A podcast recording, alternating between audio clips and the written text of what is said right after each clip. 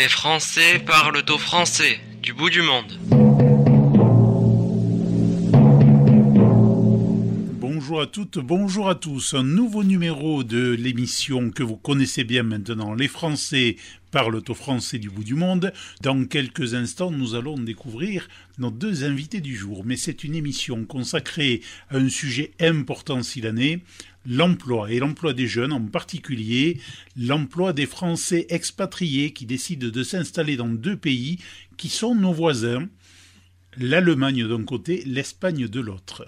Les conditions de vie de l'autre côté du Rhin ou de l'autre côté des Pyrénées, la culture, l'économie, les systèmes sont très proches mais très différents du nôtre. Pour en parler, les invités de la Voix du Berne sont à Berlin d'abord. Anne-Christelle Betz, présidente d'Emploi Allemagne. Bonjour madame. Bonjour messieurs et mille merci pour euh, cette invitation. Merci à vous d'y participer. Et en Espagne, Pierre-Olivier Bousquet. Bonjour monsieur. Bonjour messieurs, dames. Ravi d'être là également. Alors, Merci à vous également d'avoir accepté de participer. J'imagine, Joël François, que pour réussir notamment en Allemagne, mieux vaut parler l'allemand. Vous n'avez pas tort, Jean-Michel, cela dit, les Allemands depuis longtemps sélectionnent avec un soin particulier le recrutement d'étrangers. Si sur le plan humanitaire, l'aide est reconnue en Allemagne comme étant une des plus généreuses qui soit, la sélection PRL est ici avec euh, souvent une arrière-pensée pour l'emploi. Et pour devenir allemand, par exemple, mieux vaut prouver qu'on a des ressources et qu'on n'est pas un réfugié économique déguisé en réfugié politique. Bon, je suppose qu'en Espagne, c'est un peu comme en France. Euh, je ne sais pas ce qu'en pense Pierre-Olivier Bousquet. il, mais, faut, également euh, avoir des, il faut également avoir euh, de l'argent sur un compte quand on a, quand on n'a pas, quand on s'installe sans, sans travail. Voilà, mais parler espagnol est certainement un atout ah important aussi en Espagne, c'est évident. Oui, oui, en fait, en fait, Barcelone, enfin Barcelone, Barcelone et Madrid sont des villes qui sont qui sont assez particulières parce que vous avez quand même pas mal de gens qui s'installent sans sans parler euh, très bien espagnol parce que vous avez beaucoup d'entreprises internationales en fait. Par exemple, moi je travaille, je j'ai j'ai un, plusieurs activités dont une, je suis commercial pour Dyson Suisse et, et, euh, et donc c'est une entreprise anglaise et en fait nous travaillons en anglais en fait. On parle tout le temps anglais. Ben oui. C'est ce que j'allais dire d'ailleurs, depuis une année, de très nombreux jeunes Européens sont venus s'installer en Allemagne. Il y a des Français, des Espagnols, des Portugais, des Grecs, des Italiens, des Néerlandais, j'en passe, des personnes d'Europe centrale et orientale. Mais la première chose que je dirais est qu'il est préférable de parler anglais. C'est presque aussi important que de parler allemand. La seconde qu'être étranger en Allemagne n'est pas pénalisant. Mais les Allemands, comme les Américains, sont procéduriers. Autrement dit, ici, le système D n'a que peu de prise sur le système allemand. Alors, mieux vaut trouver l'une des clés pour s'insérer dans le moule, comme on dit, en se donnant le maximum de chances pour réussir. S'agit le plus souvent de rechercher un premier emploi. Donc, il faut savoir frapper à la bonne porte. J'ai assisté hier à une réunion de travail à Berlin sur cette question organisée par Xavier Doucet, le président de l'Union des Français de l'étranger à Berlin, l'UFE, qui reçoit très régulièrement des demandes de jeunes expatriés qui cherchent des conseils pratiques. Comment faire, comment procéder, vers qui s'orienter. Et comme le souligne Xavier Doucet, nous avons de la chance à Berlin. Il y a une association très dynamique qui s'appelle l'Association Emploi Allemagne, qui possède une expertise reconnue du développement local et du service public. Et c'est généralement vers cette association que nous adressons cette personne. Autrement dit, la personne que nous appelons, c'est Anne-Christelle Betz. Alors, Madame Betz, c'est à vous qu'on peut demander d'abord de présenter Emploi Allemagne et de nous dire ce qui vous a amené à devenir une bénévole au service de tous ces expatriés qui veulent demain s'insérer économiquement, valablement dans le pays d'accueil, que ce soit l'Allemagne ou l'Espagne. merci, Monsieur Dumont, pour cette introduction. Alors, Emploi Allemagne n'est pas que sur Berlin. Donc, moi, je suis euh, basée à Berlin, j'habite à Berlin, mais l'association est à l'échelle de l'Allemagne. Euh, donc c'est vrai que j'ai plus d'affinité sur Berlin puisque euh, on a fait avant la crise sanitaire euh, des, des workshops ou des ateliers en présentiel, mais depuis le démarrage de la crise, maintenant ça fait deux ans, on fait tout en digital, donc on est à l'échelle de l'Allemagne. Juste un, un, tout petit historique sur l'association parce qu'elle est très particulière. C'est une association qui est assez vieille puisqu'elle a été créée au siècle dernier, en 1994, euh, pour soutenir en fait euh, un, contrat euh, de la conseillère emploi qui était dans un consulat en Allemagne. Et vous savez que les consulats euh, ont perdu les compétences emploi en 2009-2010. Enfin, la dernière conseillère emploi est partie en 2010 en Allemagne, notamment à Munich. Et après leur départ, en fait, c'est l'association qui a pris le relais du, du travail de, de la cellule emploi euh, de plusieurs cellules emploi en Allemagne. Et euh, ça a été repris euh, notamment depuis, depuis 2012 exactement par des bénévoles. donc nous sommes plusieurs bénévoles. nous avons un bureau, nous, avons des bénévoles euh, qui, qui, nous aide beaucoup sur euh, sur des différentes thématiques. Je vous en parlerai un petit peu tout à l'heure. Et euh, nous aidons en fait les Français pas forcément à chercher un travail, mais on les accompagne vers l'emploi. C'est bien bien différent euh, et on, on, distingue en fait le travail de l'association et le travail des, des recruteurs franco-allemands qui font un, super travail euh, en Allemagne. Donc nous, on les amène aux portes de l'emploi parce que bien souvent le problème, c'est que quand on vient frapper à notre porte, on nous dit je cherche un job. Oui, mais qu'est-ce que tu veux faire? Eh ben en fait, je sais pas. Et, c'est là où on, intervient, nous, en leur demandant, OK, maintenant tu sais pas, mais euh, est-ce que tu as des idées, comment tu vas t'y prendre, etc. C'est une sorte d'accompagnement et de coaching. Alors, j'aurais peut-être une question à vous poser, si vous le permettez. Ce sera une question à tous les deux. Vous allez répondre à tour de rôle comme il vous plaira. Mais mmh. y a-t-il des singularités de l'emploi du côté allemand, du côté espagnol, euh, où trouve-t-on finalement des similarités par rapport à l'emploi que l'on connaît en France ou aux difficultés que l'on connaît en France? Comment ça se passe dans vos pays respectifs? Alors en, Espagne, euh, il y a un marché de l'emploi qui est beaucoup plus flexible. Euh, les, euh, les, recruteurs, les recruteurs euh, ont, ont, ont, moins de moins de crainte à recruter parce qu'ils savent que que si l'activité baisse ou si aussi l'employé ne fait pas l'affaire, ils peuvent le licencier beaucoup plus facilement. Et donc voilà, donc ça donne une certaine flexibilité. nous avons la chance, en particulier à Barcelone et à Madrid, d'avoir euh, d'avoir euh, des structures qui accompagnent euh, de manière très efficace les, les, les, gens qui, qui ont besoin de formation continue. nous, nous, nous, nous travaillons avec également avec les, les, les, structures en France pour aider aussi les, les Français à, à rentrer en France, ce cas échéant pour ceux qui, qui, ont, qui, ont, qui, ont des, qui ont des gros soucis. Mais voilà, mais en tout cas, en tout cas notre, notre rôle, et, et de et d'accompagner les Français euh, aussi vers l'emploi. Mais nous, nous avons une spécificité, c'est que nous avons un site, un site avec des offres d'emploi. Et donc c'est la complémentarité qu'on a aussi avec Emploi Allemagne. Emploi Allemagne qui est vraiment une structure euh, qui a vraiment une, une connaissance très poussée euh, de, de enfin qui, est spécialisée dans l'accompagnement. C'est ça en fait, Anne Oui, complètement. tu, es, tu, es, extrêmement, tu es extrêmement efficace. Et, et, euh, et, en fait, moi, je, voilà, moi, je suis actuellement plus sur l'emploi, en fait, sur aider les gens à trouver un emploi. Et finalement, le côté accompagnement que, que fait Christelle, moi, j'ai plutôt le, j'ai plutôt le déléguer à, à, à, des structures, par exemple comme Barcelone Activa, qui est la mairie de Barcelone, qui a, qui a un service économique et euh, un service d'accompagnement pour la création d'entreprise et pour la, la formation continue, la recherche d'emploi aussi. Alors, la, particularité de, l'emploi en Allemagne, bah déjà, le taux de chômage, il est quand même en dessous de 6% par rapport à la France qui est beaucoup plus élevé.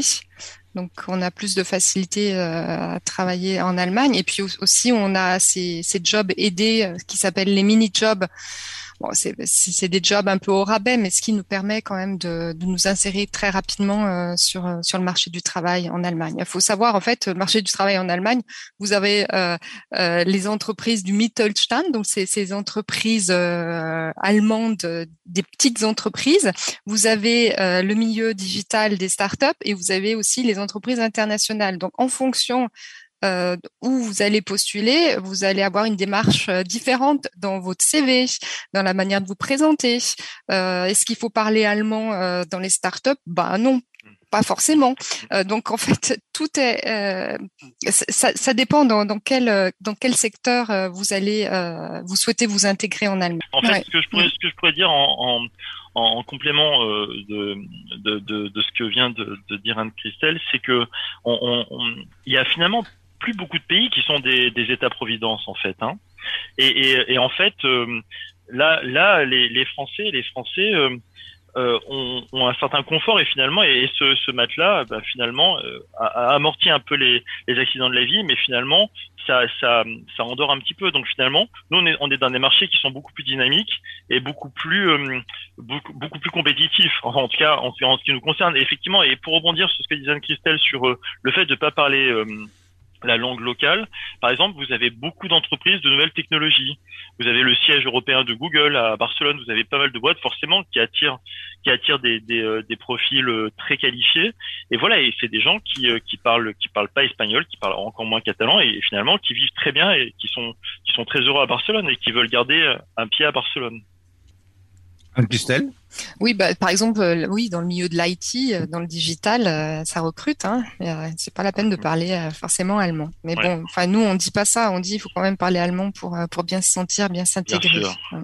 Bien sûr. Et les, les, les, similitudes peut-être par rapport aux Français qui vont soit en Allemagne, soit en Espagne. Enfin, nous, ce qu'on ce qu'on voit, enfin, hum, Pierre Olivier pourrait nous le dire, mais il y a quand même une certaine une sorte de d'isolement social en fait quand ils arrivent, euh, s'ils ont plus de repères, plus de réseau personnel, professionnel, et c'est euh, c'est cet isolement euh, que qu'on souhaite combler en fait. À vous les aider, que ce soit pour l'entretien d'embauche, comment procéder, ce qu'il faut surtout pas faire, euh, euh, quelle catégorie d'emploi vous voulez, si c'est ça que vous voulez, ben plutôt vous envisager euh, en Allemagne, on est précis, on est comme aux États-Unis, on dit ce qu'on veut. Et, euh, il vaut mieux être précis. Y a beaucoup plus de spécialistes ici que de généralistes comme en France. Alors nous, ce qu'on fait, euh, on a un parti pris, c'est qu'on ne veut pas faire doublon au service public de l'emploi allemand le service public de l'emploi allemand, euh, avec aussi toutes les ramifications, c'est-à-dire les associations qui se sont mises en place après la crise des, des réfugiés, font un travail formidable. Et on trouve euh, beaucoup de d'Allemands francophones ou de, de, Français qui travaillent dans ces organismes. Et en fait, on réinvente pas la poudre, on leur dit, voilà, on nous appelle, on nous dit voilà, j'ai, je veux faire reconnaître mon diplôme ou je, j'ai un problème sur mon contrat de travail. Et bien nous, on cherche la bonne personne francophone ou bien allemande qui parle, un, qui parle un allemand facile pour que la personne aille directement se renseigner auprès de la, bonne personne et qui ait le renseignement le plus précis possible. Ça, c'est déjà notre premier job. On renvoie en fait vers le local. Petite, Parce qu'on fait pas d'erreur. Petite euh, question pas d'erreur sur une chose que vous venez de dire, l'allemand facile, que voulez-vous dire? Bah, comme il y, y a, quand même, euh, il y a beaucoup d'étrangers en Allemagne. moi, je suis euh, une étrangère. Je suis, même si je suis en Allemagne depuis très longtemps, j'ai pas la nationalité allemande, donc je me considère aussi comme comme étrangère, comme une, je vais, sortir le mot, mais comme une migrante. Je suis une migrante. Et euh, il y a des les administrations allemandes, quand vous regardez sur leur site internet, ils ont des pages où ça s'appelle Leitsprache. Donc c'est le langage facile, c'est-à-dire que vous prenez quelques cours en allemand, vous pouvez comprendre euh, ce que euh, ce que ces pages allemandes disent. Par exemple, l'Agentur für Arbeit, c'est le pôle emploi en Allemagne, ils ont une page Leitsprache. Donc euh, c'est et puis une page en anglais. Donc si vous voulez vraiment comprendre, vous pouvez le faire.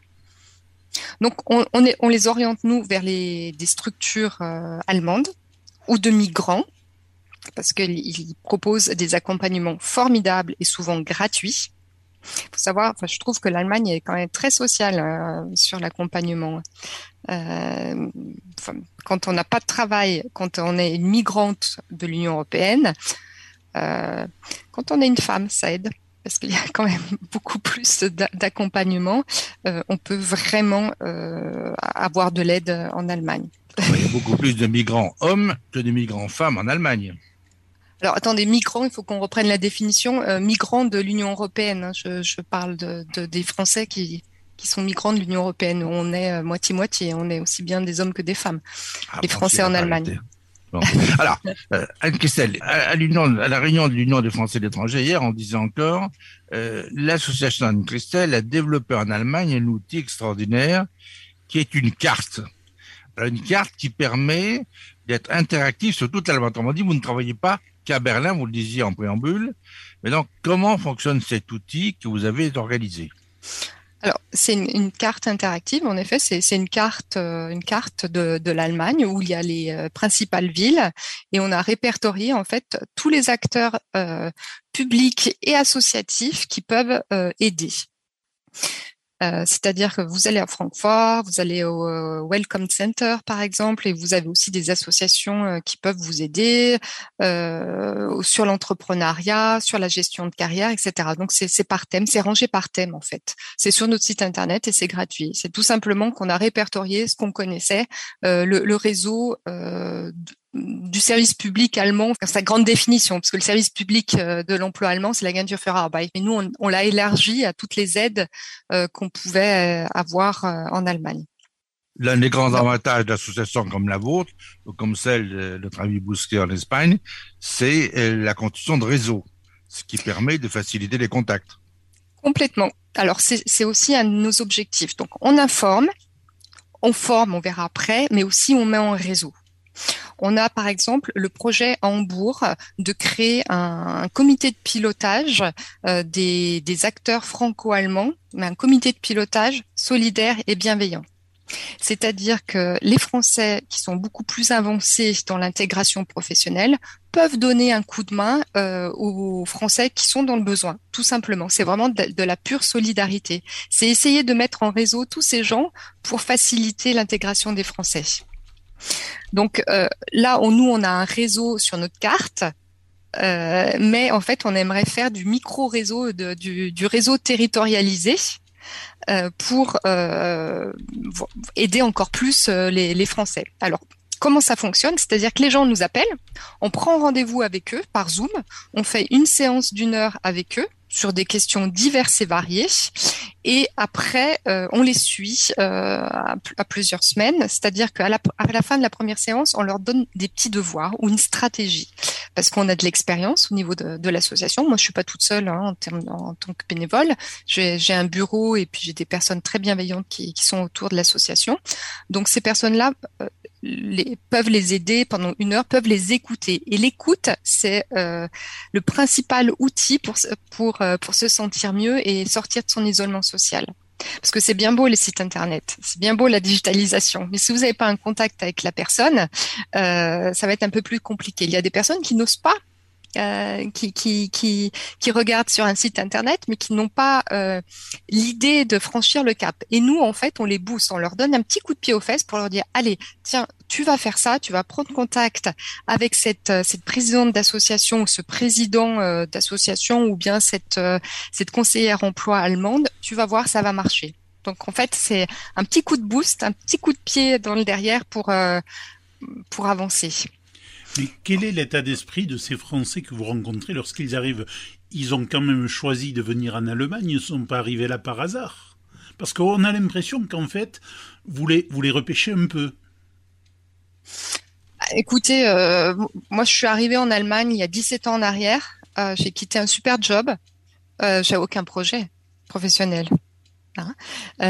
J'ai eu, j'ai de la chance de me marier, ce qui m'a permis de, maintenir ma tête hors de l'eau. Mais en fait, il y a, des jeunes qui, sont comme moi à l'âge de 30 ans qui arrivent et qui se disent bah tiens, je tente. Et pourquoi pas? On a tous fait ça. Euh, et des fois c'est difficile, des fois on a de la chance, des fois on n'a pas trop trop de chance. Et quand on n'a pas trop trop de chance, et eh ben on est là pour donner un petit coup de main. Ah, Monsieur Bousquet, je vous pose une autre question. Vous êtes également le président de l'Union des Français de l'étranger à Barcelone. L'Union des Français de l'étranger est une des plus vieilles associations françaises. Elle remonte euh, au lendemain de la Première Guerre mondiale, une association presque patriotique. Hein. Bon, elle a trois. Euh, euh, elle, est, elle, est, connue pour l'entraide, la convivialité et également le rayonnement. Donc, c'est une organisation dans le monde qui est présente presque dans tous les pays du monde et où justement ces associations, euh, qui soient par rapport en Espagne, à Madrid ou à Barcelone ou ailleurs, aident notamment les Français, mais aussi les francophiles ou des francophones à euh, trouver des contacts, à avoir de l'aide. On l'a vu notamment à Berlin, où l'UFE, il y a un an et demi, au plus fort de la crise pandémique, on a organisé des repas euh, qu'on a amenés le soir à des personnes âgées qui étaient isolées, qui étaient seules aussi. On a des gens, des fois, qui sont seuls, ils n'ont plus de contact, ils n'ont pratiquement personne. Mmh. Donc, comment vous faites en Espagne, à la fois pour, au niveau de l'UFE, pour aider des Français et l'étranger, et également concilier ça ce que vous faites dans le domaine de l'emploi? L'UFE est, l'association à partir de laquelle, via laquelle nous avons créé le service emploi il y a 9 ans. Euh, et en fait, euh, l'UFE, comme Français du Monde, a parfois des liens avec la politique, a, une, une couleur politique, même si moi je considère, moi je me considère pas comme comme en ayant une vraiment. Après, on a chacun nos idées personnelles, mais mais c'est une association d'utilité publique qui aide tous les Français, d'où qu'ils viennent et quel que soit leur leur profil. Mais pour que l'association que le service emploi soit vraiment pérenne et, euh, soit totalement euh, comment dire n'est pas n'est pas de euh, n'est pas ce, préjugé, et ben du coup j'ai souhaité j'ai souhaité dissocier l'UFE qui a vraiment cette fonction d'accueil, euh, d'entraide, et le service emploi qui a, plus ce côté euh, un peu un peu institutionnel en fait de voilà d'aider les gens à, trouver un emploi. Mais c'est important de dissocier les choses. D'un côté l'UFE, de l'autre côté les services emploi qui sont vraiment complémentaires. Je rappelle ce que je disais tout à l'heure à Anne Christelle qui paraît très important, c'est que les consulats de France à l'étranger à une certaine époque avaient quelqu'un qui s'occupait de cette question. Et depuis quelques années maintenant, ça n'est plus le cas. Autrement dit, hmm. on a laissé ce travail, ce savoir-faire, à des bénévoles français, hmm. soit en Bavière, à Berlin ou ailleurs.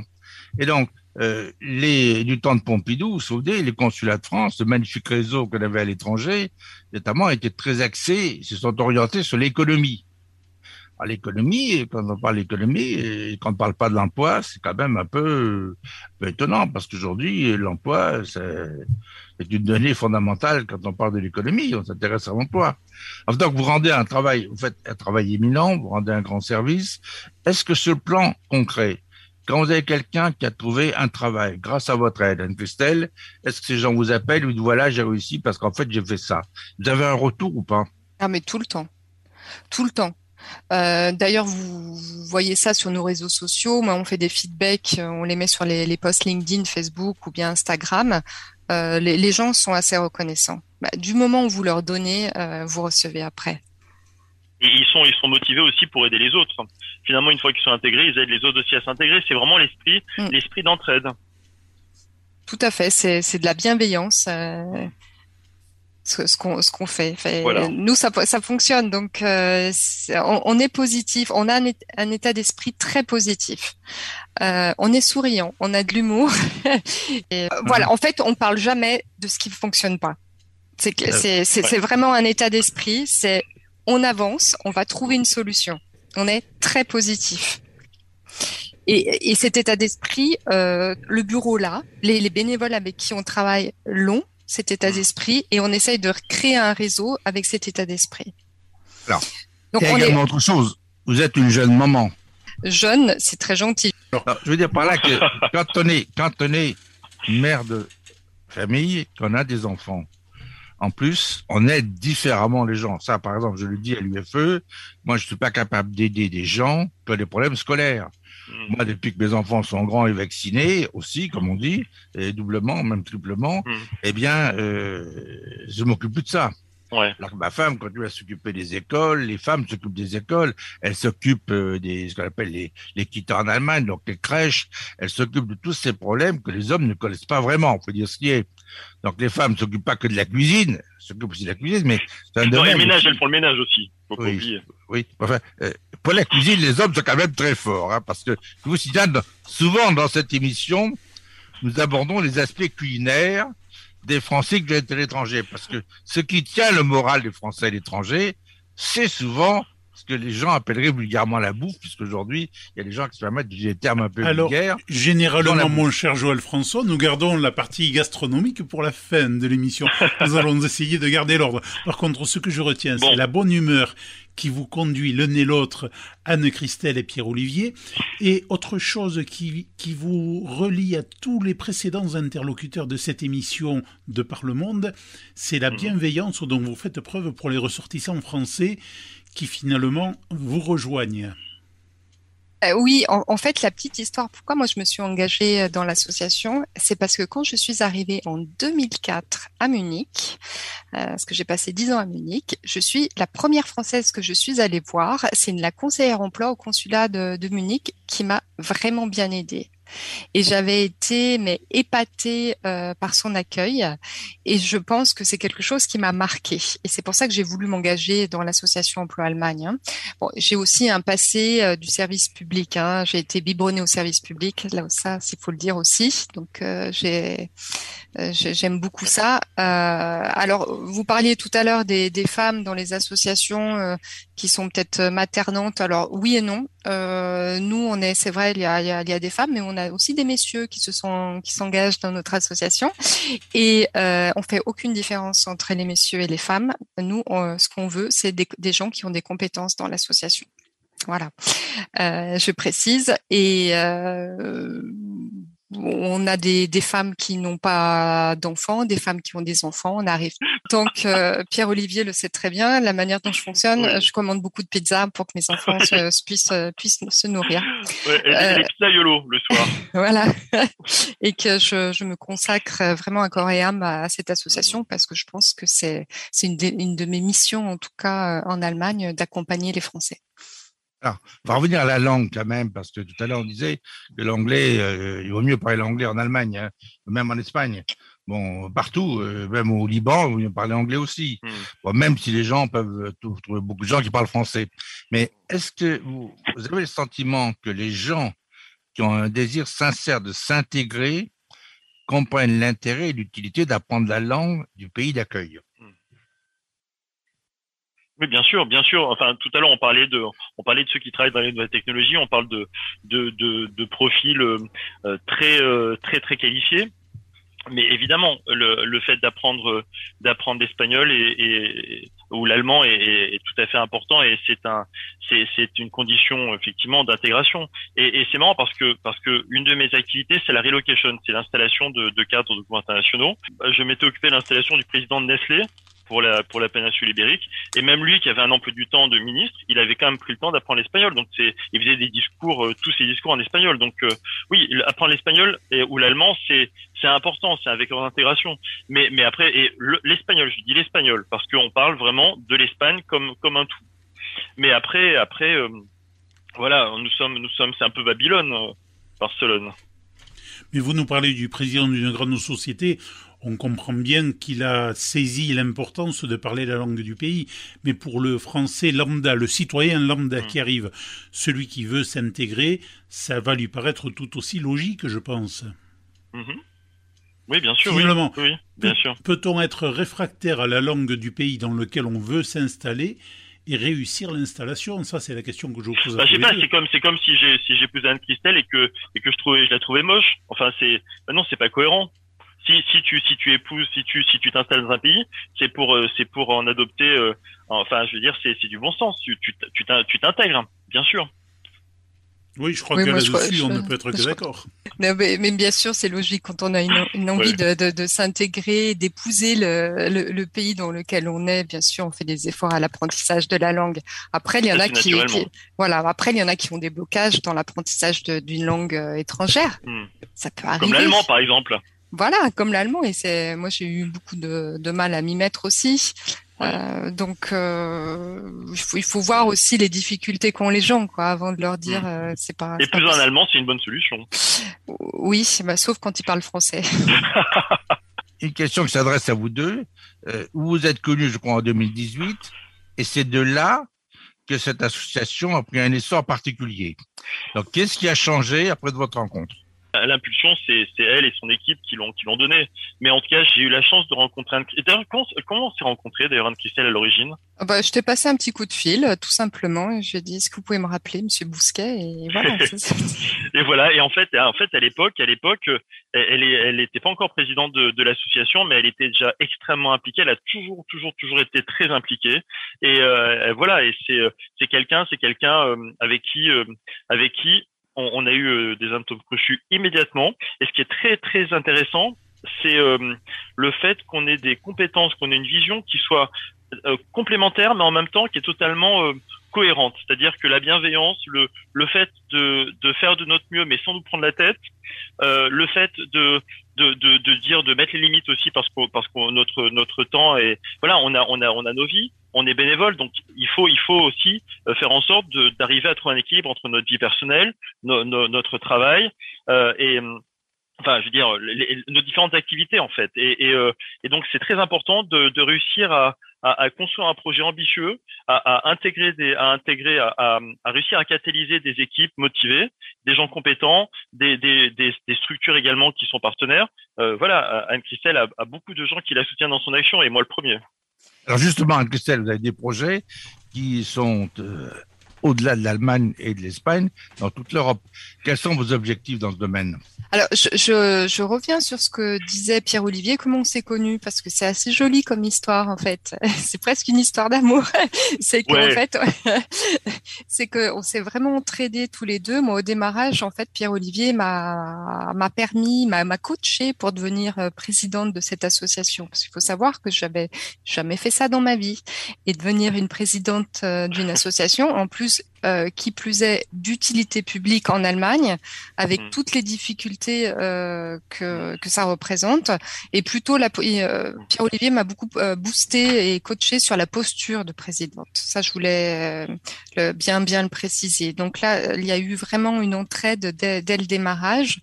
de la part de, de, de Pierre-Olivier ou, ou de ma part. Voilà. C'est quelqu'un, Anne Christelle en fait est quelqu'un qui a, qui a toujours des, des, compétences extraordinaires, mais mais elle s'en rendait pas forcément compte euh, au tout début. Et, et euh, voilà, et, et, en fait, et en fait, non, je lui ai toujours dit qu'elle était formidable, qu'elle était utile pour la communauté, et que voilà, que et que et que ce voilà que c'était c'était tellement important que qu'elle bah, qu'elle qu'elle qu'elle soit à la tête de cette association. Et voilà et elle en a fait quelque chose d'extraordinaire. Et, vous voyez d'ailleurs que les pouvoirs publics la soutiennent qu'elle a qu'elle a des, des, partenariats. Et effectivement et notre notre notre objectif c'est euh, enfin notre objectif en tout cas notre souhait parce que on peut pas dire non plus que ce soit quelque chose qui nous qui qui euh, qui nous réveille dans la nuit mais mais c'est c'est un souhait ça va être de monter un, réseau européen de l'emploi francophone. Et, et, euh, et finalement l'esprit l'esprit européen voilà l'esprit européen c'est pas seulement la, la, le calibrage des bananes c'est pas seulement euh, des administrations c'est c'est c'est euh, l'esprit européen, c'est le, le, partage, c'est c'est l'auberge espagnole, c'est le fait que, que finalement demain, si j'ai envie d'aller m'installer à Berlin, je peux parce que parce qu'il y a Anne Christelle qui est à Berlin et qui va m'aider à m'intégrer. Si un jour Anne Christelle, elle en a marre de se marier ses enfants, qu'elle qu'elle veut partir, et eh ben voilà, je l'accueillerai à Barcelone. C'est l'idée en fait. Et, nous voudrions faire ça euh, en Hongrie, on voudrait faire ça. Euh, bon, en Angleterre maintenant c'est fini, mais à la base il y avait une très bonne association en Angleterre, mais bon ils sont ils sont partis donc euh, tant pis. Mais même en France, par exemple, en France, en France, il y a, pourquoi pas aussi l'UFE avec avec ce, réseau, d'entraide. Donc notre objectif, c'est finalement que tu t'installes en France, que tu t'installes, enfin que tu rentres en France, que tu t'installes en Hongrie, que tu t'installes en Allemagne, en fait que l'on ait toujours un relais local pour t'aider à t'intégrer. Voilà, et on a trouvé d'ailleurs euh, une partenaire qui fait la même chose que nous aux Pays-Bas donc qui est très active aussi, euh, avec qui on aimerait bien échanger aussi. En fait, c'est échanger ce, ce réseau d'associations sur l'emploi des Français en Europe, c'est vraiment échanger sur nos bonnes pratiques. Parce que comme vous, vous disiez tout à l'heure, on a un tronc commun. Euh, il y a, y a, les Français ont des besoins qui, qui sont similaires, qu'on soit aux Pays-Bas, qu'on soit en Espagne, qu'on soit en Belgique ou, ou ailleurs, au Portugal. Euh, il y a déjà euh, ce, manque de réseau personnel et professionnel qui est criant. Euh, et également cet isolement qui est vraiment très fort. C'est-à-dire, vous arrivez dans, un, pays étranger, vous connaissez rien du tout. Qui vous accueille euh, et qui vous guide pour pour trouver un job? Qui, en fait? Ah, Pour un job, c'est particulier. Mais alors, je peux vous dire une chose s'il y a un pays depuis plus de 20 ans qui est exemplaire dans le domaine du tourisme, c'est bien les Pays-Bas. Aux Pays-Bas, il y a ce qu'on appelle le VVV. Le VVV, il y en a partout. Dès que vous arrivez quelque part dans une localité hollandaise, quelle qu'elle soit, vous allez au VVV. C'est le bureau du tourisme. Vous avez des plaquettes en français, en anglais, en allemand, en je sais pas quelle langue. Bon, et vous avez des gens qui disent voilà, vous réservez un hôtel, vous voulez ça, ça coûte combien? Oh, vous, c'est plutôt ça qui vous intéresse, etc. Donc, dans le domaine du tourisme, les Néerlandais ont mis au point un système qui est unique au monde. Donc, Alors, dans ce que je voulais savoir, c'est que dans le domaine de l'emploi, vous avez à Berlin, je crois, c'est ce que j'ai entendu dire à l'UF Berlin, vous avez mis au point quelque chose qui gagnerait peut-être à être développé en France. Qu'est-ce que c'est? C'est un secret que je vous demande de confier.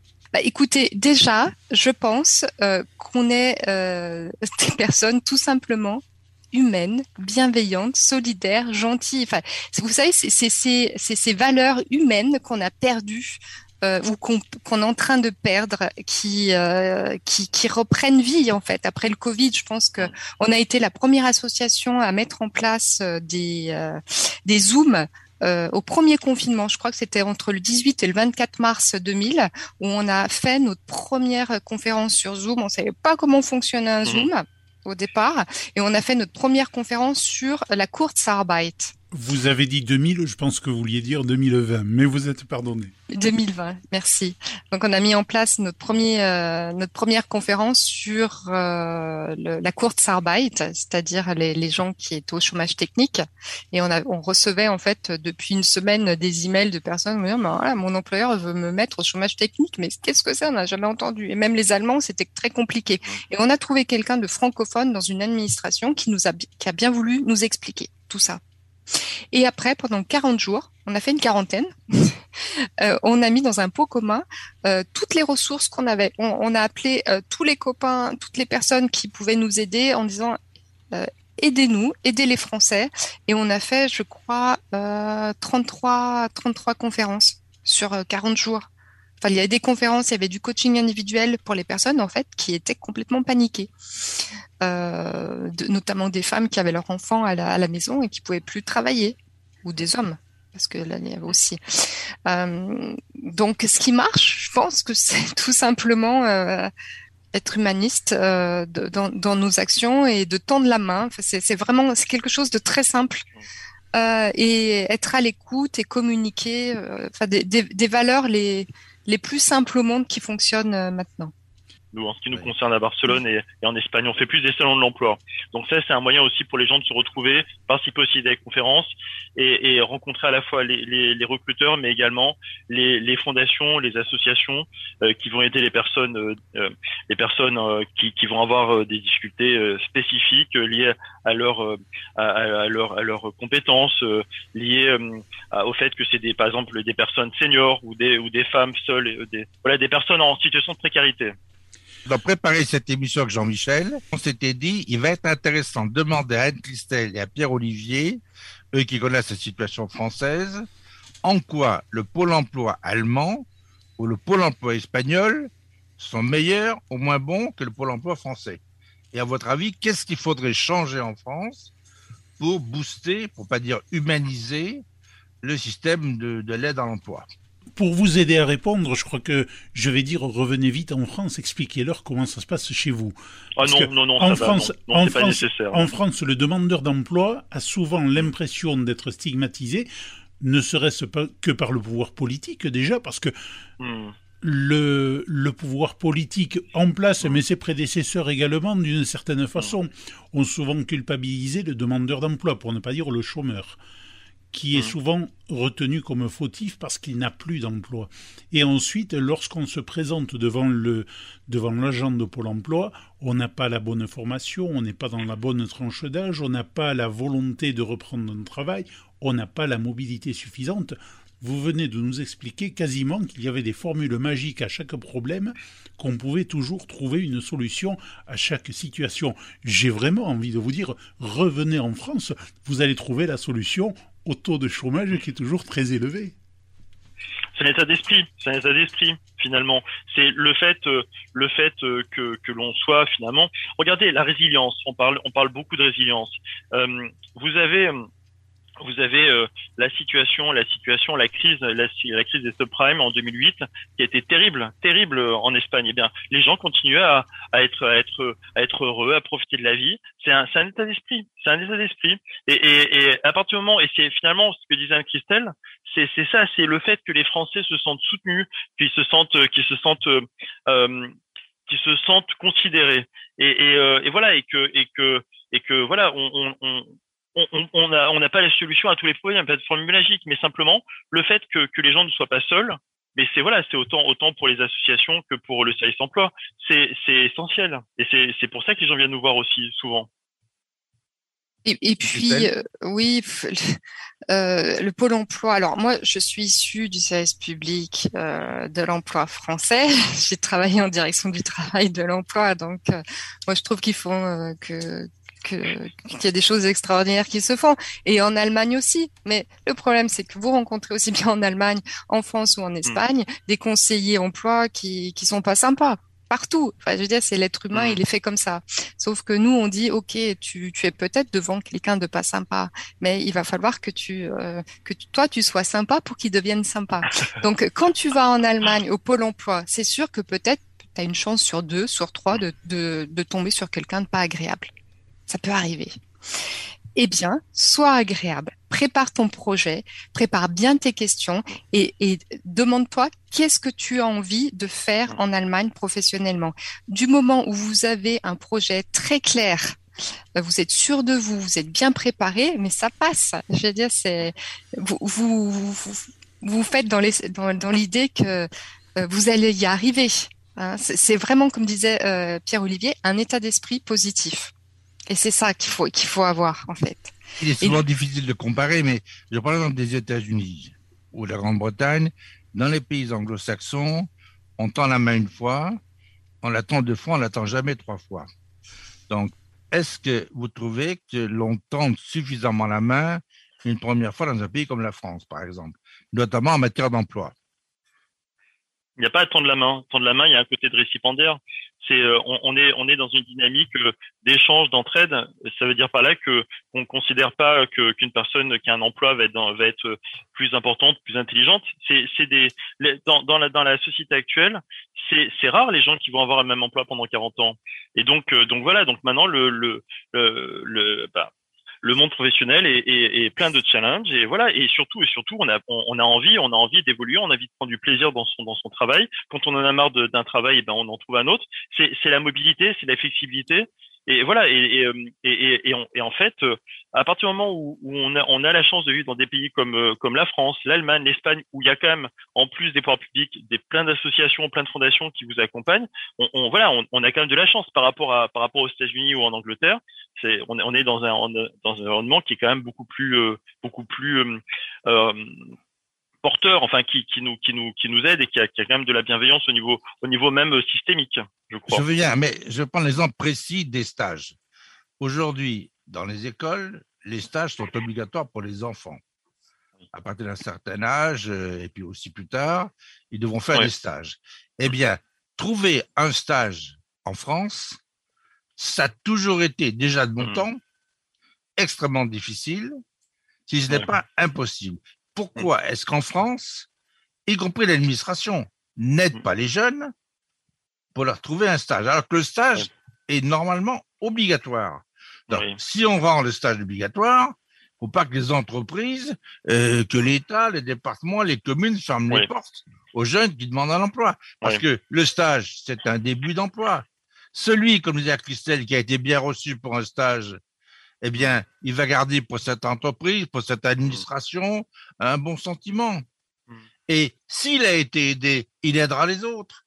C'est vrai. Mais tous les jeunes qui chaque année nous demandent de l'aide, ou, leurs parents pour leurs enfants, parce qu'ils n'y arrivent hmm. pas. Mais je vous dis autour de moi, les gens qui ont réussi à avoir un stage pour rendre leurs enfants, je les compte sur les doigts de la main. En France, c'est horrible. Alors, pendant la Covid, je peux vous dire que les jeunes en France ont été massacrés sur ce plan-là. Donc là, il y a un vrai problème. En France, vous écrivez, on vous répond pas. Vous écrivez 100 lettres avec votre CV, il n'y a pas de réponse. Il y a trois réponses, sont négatives souvent. Bon, en Allemagne, vous écrivez, on vous répond. Alors, tant qu'on est dans cette problématique des stages, euh, on a des stages à différents niveaux. Le stage obligatoire de fin de troisième dit stage de professionnalisation, qui lui ne dure qu'une semaine et qui a pu être compliqué en France à cause de la pandémie. Parce que souvent, si le père ou la mère n'avait pas un réseau qui permettait de hmm. trouver un stage dans l'entreprise ou dans une entreprise amie, grâce à des connaissances, le stage n'a pas pu avoir lieu et l'éducation nationale, d'ailleurs, a laissé la possibilité de ne pas faire ce stage. Mais même pour les sections professionnelles, pour les lycées professionnels, les BEP, les CAP, les bacs pro et ultérieurement les BTS, voire même les contrats en alternance, il y a de plus en plus de difficultés, disent certains en tout cas, à trouver le stage qui lui est indispensable et va être de plus longue durée, qui va être primordial parce qu'entrant dans une notation effective pour l'obtention d'un diplôme. Est-ce qu'en Allemagne, cette formule-là existe? Est-ce que les difficultés sont les mêmes? Et Pierre-Olivier, peut-être pour commencer, est-ce qu'en Espagne, à Barcelone, mais dans toute l'Espagne, on retrouve les mêmes difficultés ou est-ce que c'est beaucoup plus facile parce que c'est l'Espagne, parce que la mentalité est différente? Alors, je, dirais que, la solution, alors peut-être pas pour un stage de troisième parce que parce que les, parents vont, vont, évidemment pas, pas vouloir que leur enfant de, de 16 ans parte euh, à l'autre bout du pays mais, mais en tout cas, euh, si que ce soit pour un emploi comme pour un stage, euh, les opportunités ne sont pas forcément euh, euh en, en, bas, en bas, euh, en bas de chez soi ou, ou au coin de la rue. Donc effectivement, il suffit pas de traverser la rue comme disent certains, mais mais mais ce qui est vraiment important, c'est d'être d'être ouvert aux opportunités. Et voilà, et, et, et mais pas seulement au niveau de l'Espagne, mais au niveau même européen. Et voilà, et donc donc l'esprit européen, la mobilité au sein des stages Schengen, c'est c'est pas seulement euh, euh, un carcan administratif, c'est une vraie opportunité. Et, euh, effectivement, et, et, en tout cas, moi je je vois je vois on a des stagiaires et en fait maintenant. Et d'ailleurs, Anne-Christelle, je crois, faisait la même chose.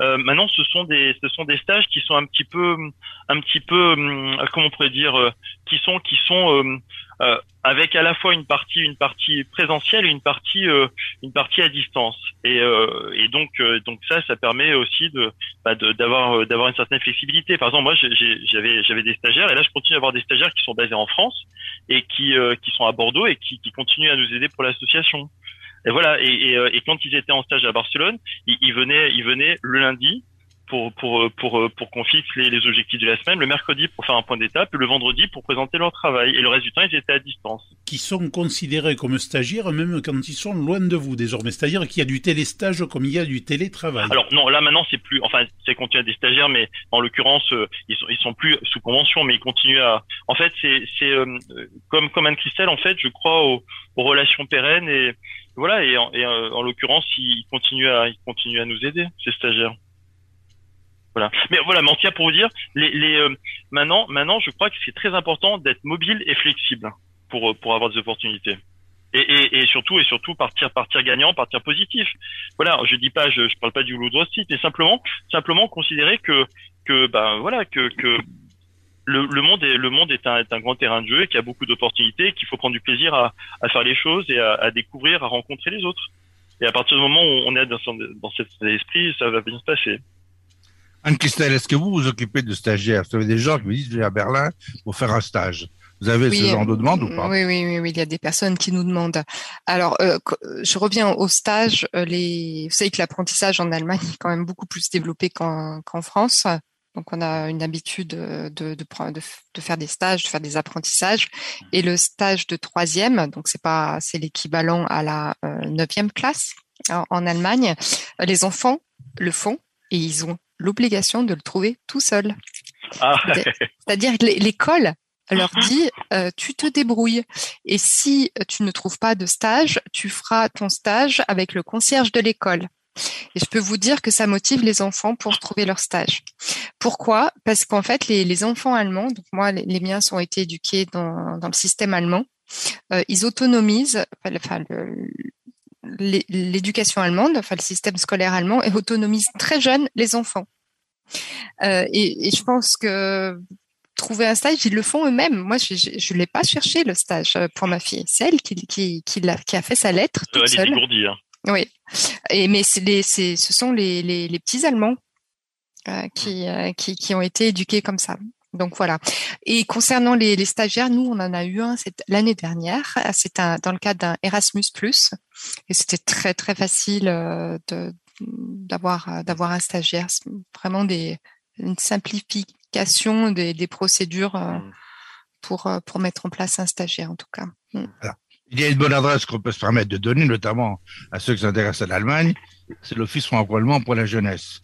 Je crois qu'ils ont échangé près de 100 millions de jeunes entre la France et l'Allemagne. Et maintenant, euh, l'Office franco-allemand pour la jeunesse est devenu un Office franco-allemand polonais, Mmh. ce qui développe encore les possibilités. Mais là, on peut dire que vraiment, ils sont très présents en France et en Allemagne. Ils ont facilité et financé énormément d'associations, mais surtout des particuliers. Parce que dans les associations, il y a les bonnes et puis il y a celles qui font pas grand-chose. On en finance des fois un certain nombre dont on quoi elles servent, mais il y en a, on sait qu'elles servent beaucoup. D'ailleurs, elles servent même souvent un peu trop parce que les gens euh, ont toujours une limite quand même, hein, et surtout les bénévoles. Et donc, euh, euh, aider les jeunes, c'est les apprendre, leur apprendre à aider les autres demain. D'accord, c'est ce que vous disiez tout à l'heure, Christelle, tout à l'heure, non? Bah, tout à fait, oui, oui. Bah, moi, on m'a aidé, j'aide les autres maintenant. Voilà. Et Olivier, vous aussi? Oui, tout à fait. Oui, non. Enfin, c'est c'est difficile de dire le contraire. Oui. Évidemment, si, si on s'entend aussi bien avec Anne-Christelle, c'est pas seulement parce qu'elle est parce qu'elle est euh, très sympathique et très jolie, parce qu'on a totalement la même la- le même on a le même euh, comment dire? On a on a cette même envie euh, de de nous de nous réaliser à travers à travers euh, bah, à travers notre engagement pour euh, voilà pour au service de, de la communauté. Et, voilà et c'est et c'est clair c'est en, en je vous dis enfin c'est très personnel ce que je veux dire mais mais euh, je j'ai trouvé j'ai trouvé à travers l'UFE et, et le service emploi vraiment euh, une utilité à, à mon existence. Je suis pas seulement là pour consommer, je suis pas seulement là pour euh, pour euh, pour euh, satisfaire des besoins des besoins des besoins essentiels, mais mais le fait d'aider les gens donne donne un sens à mon existence.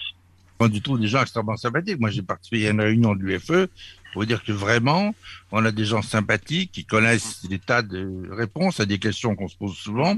Alors, il y a une question que je vais vous poser à tous les deux. Quand on vit dans un pays pendant un certain nombre d'années, on se rend compte qu'il y a des choses chez nous qui peut-être marchent mieux, qui sont meilleures, et qu'il y en a d'autres dans le pays d'accueil qui sont nettement mieux. Donc, on prend le mieux des deux. Comment faites-vous, Anne-Christelle? Moi, je jongle. Je, je me flexibilise. Je suis devenue cool. je suis. C'est. On parlait de résilience tout à l'heure, bien sûr. Ben, il y a des choses que je n'accepte plus dans mon pays. Il y a des choses que je euh, que je trouve ridicules en Allemagne. Ben ouais, je les accepte. Je les je les prends comme elles sont et je prends vraiment du recul. C'est voilà, on développe une compétence d'adaptabilité, je pense. Euh, et- mais ça, constaté- ça- ça dure, hein, ça prend du temps. J'ai constaté chez vous quelque chose qui est typique des Français qui vivent en Allemagne. Euh, Quand on compare les politiques allemands et français, les Allemands, de manière générale, et pas seulement les politiques, ne parlent que quand ils ont quelque chose à dire. Bon. C'est pour ça que la chancelière, quand elle s'exprime, c'est rare. Le chancelier, c'est rare. Bon. C'est pas une demi-heure euh, régulièrement, ça, non. En Allemagne, c'est pas le cas. Et surtout, les Allemands ne parlent exclusivement que dans le domaine qui est le leur. Et les Français qui vivent en Allemagne osent dire ce que les Allemands disent qu'on ne sait pas dire en France. Ah, attendez, ça, je sais pas. Ça, c'est pas moi, c'est un tel. Donc, les Français refusent de répondre à des questions parce que ça n'est pas leur niveau de compétence. Et ça, en France, vous trouverez personne. Ah non, ça c'est pas français, ça du tout. Quand non. des ministres Ah non. à Bruxelles, que ce soit sur la tomate pelée ou l'espace, n'importe quel ministre était toujours disponible pour venir parler au micro. En Allemagne, c'est pas le cas. Les ministres refusent de parler si c'est pas une question qui est exactement dans leur escarcelle. Alors, je profite de la tomate pelée, mais je ne vous demande pas qu'elle soit obligatoirement dans les ingrédients dont vous allez nous parler, parce que nous sommes à la toute fin de cette émission, et traditionnellement, nous vous demandons de nous parler de gastronomie. Alors, pour l'Allemagne, nous avons déjà eu différents exemples hein, de Christelle, mais je ne doute pas que vous fassiez preuve d'originalité. Et Pierre-Olivier, évidemment, je vous demanderai la même chose dans quelques instants, mais évidemment, nous avons une dame, honneur à elle. Alors, il faut que je vous présente un plat allemand Oui, que j'aime par beaucoup, exemple. c'est ça? Oui, oui, voilà. Par exemple. Ah, mais écoutez, moi, comme je suis très sucrée, euh, j'adore les Stollen. Les Stollen, euh, c'est 50% de beurre, 50% de farine, beaucoup de rhum. Et, euh, Ah. et vous mangez ça euh, juste avant Noël, juste avant les C'est belle maman qui prépare ça? Exact. C'est toi? Belle maman prépare le Stollen euh, au mois de décembre. Donc ça, c'est c'est Excellent. Vous nous préciserez Olivier? quantités de rhum, sachant qu'il y a déjà 50% de beurre et 50% de farine. Ah, mais c'est c'est extraordinaire qu'il y a beaucoup de rhum aussi. Oui, Oui, mais le rhum réduit le beurre. Hein. Ah bah oui, oui, bien sûr, oui. bien entendu. ça, ça brûle les graisses. Pierre-Olivier. Pierre Olivier Euh, un plat. Ah, la crème catalane, forcément. Ah, qui vous laisse sans voix d'ailleurs. Comment Qui vous laisse sans voix. Ben oui, mais qu'est-ce que vous voulez que je vous dise Oui. Enfin non, mais après, vous savez quoi? Je vais vous donner, je vais vous donner euh, un, un- un petit, un petit tip. En fait, il est connu, il est bien connu en Espagne que que on peut manger une paella quasiment partout. En fait, c'est, on est dans le pays de la paella et c'est pas juste un cliché. Et euh, voilà, et donc euh, non, je je je je suis euh, je suis euh, je suis voilà, je me suis bien je me suis bien intégré effectivement. J'ai- J'aime j'aime vraiment beaucoup la gastronomie espagnole qui est voilà, c'est il y a pas beaucoup de il y a pas de beurre. Euh, Il y a beaucoup d'alcool euh, et, et, euh, voilà, il y a beaucoup de poissons. J'adore, j'adore beaucoup de poissons, beaucoup de beaucoup de, de choses non cuites. C'est c'est finalement assez ça en fait. Il y a pas beaucoup de gros en, en Espagne. Hein. Un question, je peux dire qu'il y a une cuisine berlinoise, on mange bien en Allemagne, et notamment à Berlin. Il me reste malheureusement juste le temps de vous remercier à tous les deux, Anne-Christelle Betz en Allemagne et Pierre-Olivier Bousquet en Espagne. Vous étiez nos deux témoins des Français du bout du monde aujourd'hui. Alors pas très très loin, mais vous le savez, dès que la frontière est dépassée dans cette émission, c'est le bout du monde. C'est le principe même de cette émission. Nous avons été ravis parce que nous avons découvert aujourd'hui la réalité de l'emploi pour les Français qui sortent de leurs frontières.